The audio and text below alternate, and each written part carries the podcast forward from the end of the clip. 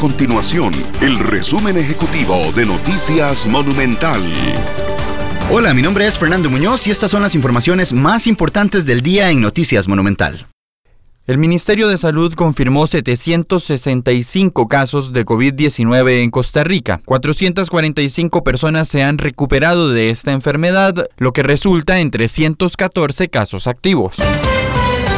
Además, el Ministerio de Seguridad Pública informó que se extiende el cierre de fronteras hasta el 15 de junio.